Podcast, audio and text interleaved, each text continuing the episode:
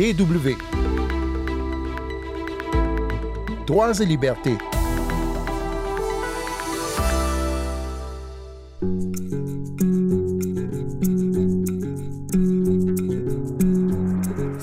Volet de notre entretien avec l'historien Henri Médard, professeur d'histoire de l'Afrique contemporaine à Aix-Marseille Université en France.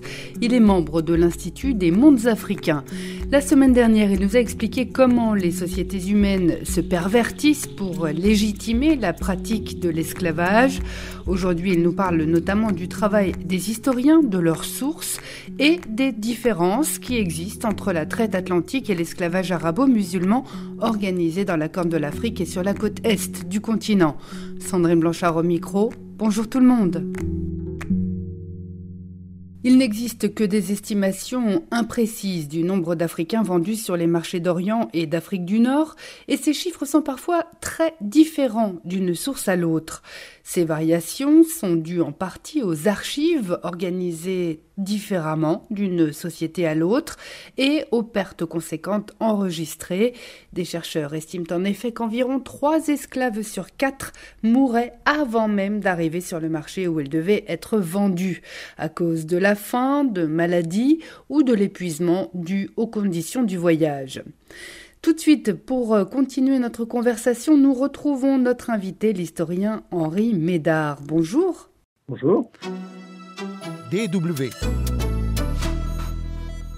Comment se fait-il que euh, cet esclavage euh, pratiqué en Afrique orientale soit moins connu, au moins dans le monde francophone, que la traite transatlantique organisée par les Européens?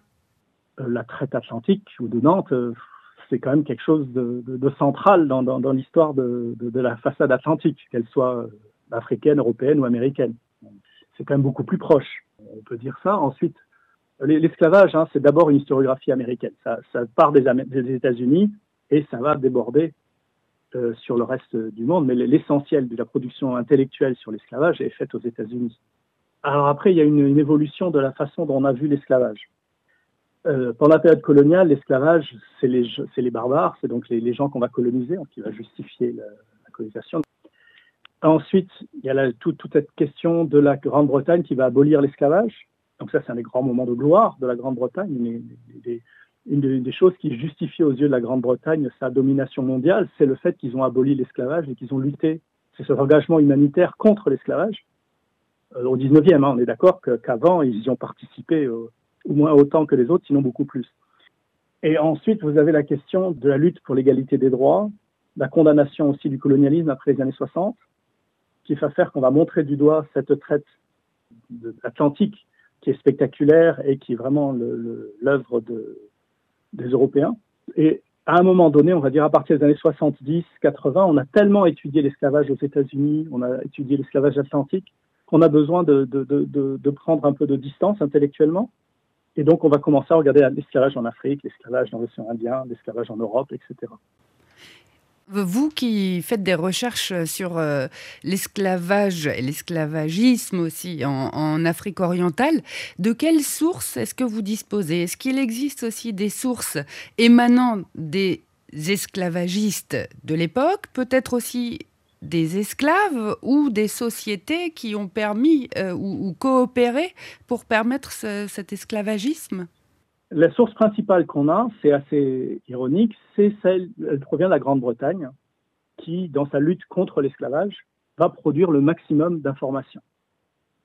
Donc on a vraiment un biais qui est lié à la euh, production de sources par la, par la lutte contre l'esclavage par la Grande-Bretagne au XIXe siècle. Donc avec un intérêt politique un intérêt politique, un intérêt religieux, euh, les deux, hein, un intérêt humanitaire aussi.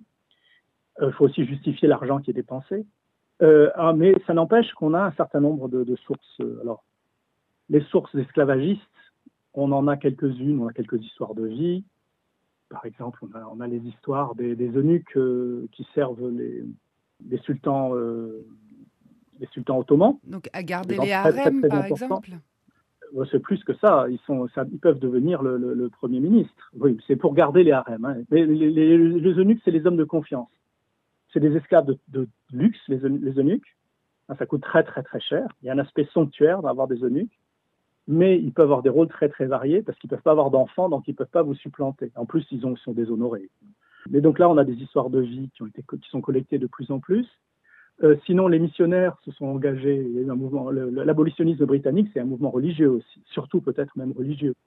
Et du coup, les missionnaires se sont engagés dans la lutte pour les esclaves et ils ont libéré, plus ou moins libéré, ils ont recueilli, disons, euh, tout un, grand nombre d'esclaves. Et là, on a, ils ont recueilli un certain nombre d'histoires de, vie des gens qu'ils ont libérés. Ou parfois, on a aussi dans les sources britanniques, les Britanniques vont capturer un bateau et on a un certain nombre de récits des gens qui vont. On va interroger les gens qui sont libérés sur les bateaux et ils vont vous raconter leur vie. Et à partir des années 60, euh, donc beaucoup plus tard, hein, si on considère. 1960 Voilà, à partir des années 60, on peut encore interroger des enfants ou des descendants d'esclaves. Euh, les histoires de vie, c'est vraiment une, quelque chose qui est très important dans, l'étude des esclaves, hein, surtout des histoires de vie de femmes en particulier.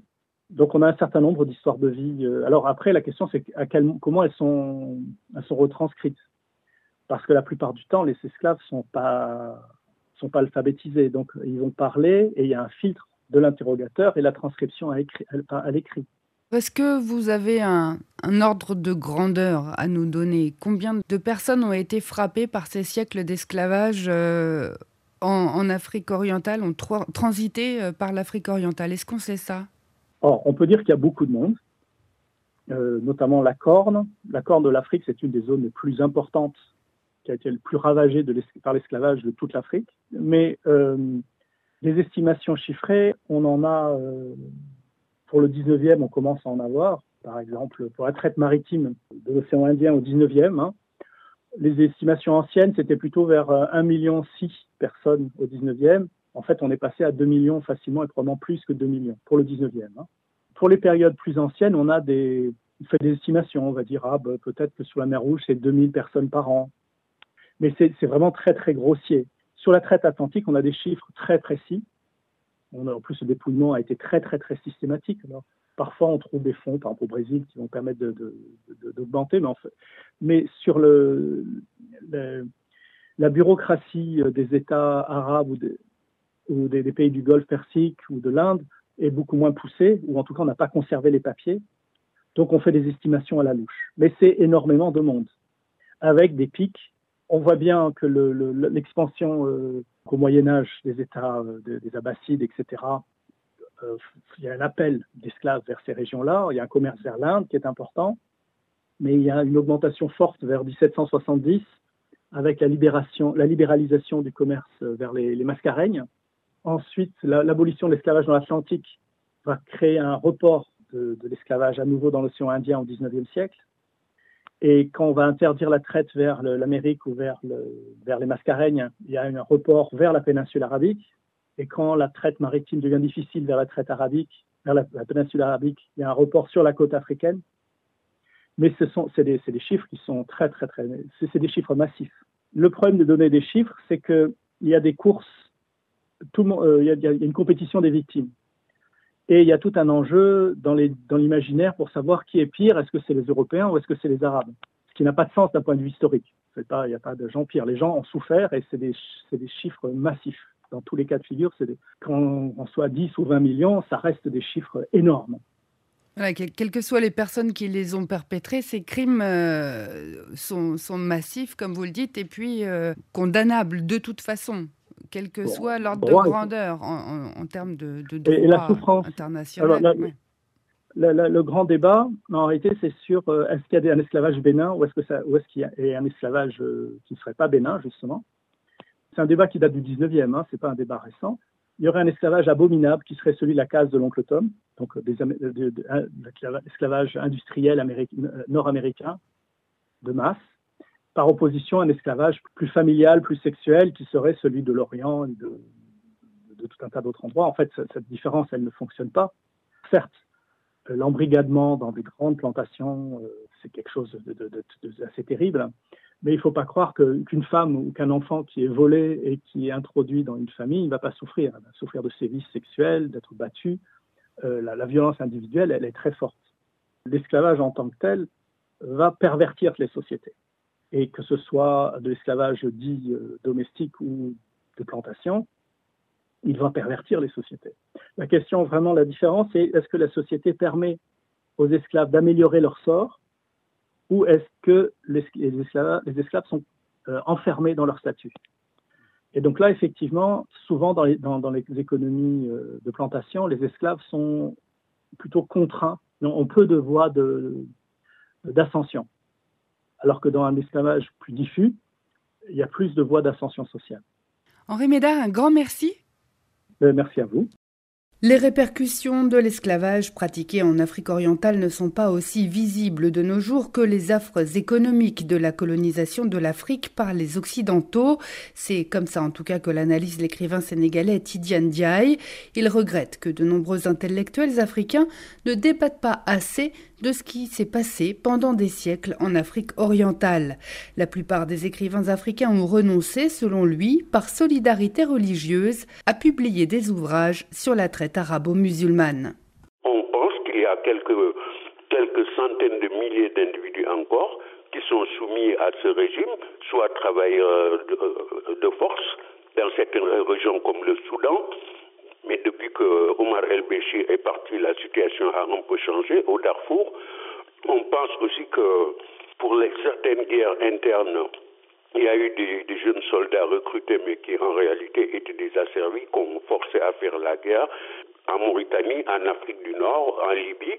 L'actualité nous amène des témoignages jusqu'ici, mais très difficile d'évaluer les gens qui sont réellement asservis contre leur gré des travaux forcés. Il y a l'esclavage sexuel aussi que l'on connaît.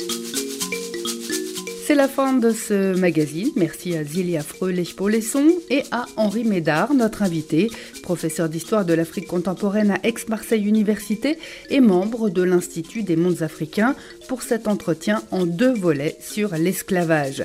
Pour réécouter ces deux épisodes, partager, commenter ou podcaster cette émission, rendez-vous sur notre site internet www.com/français.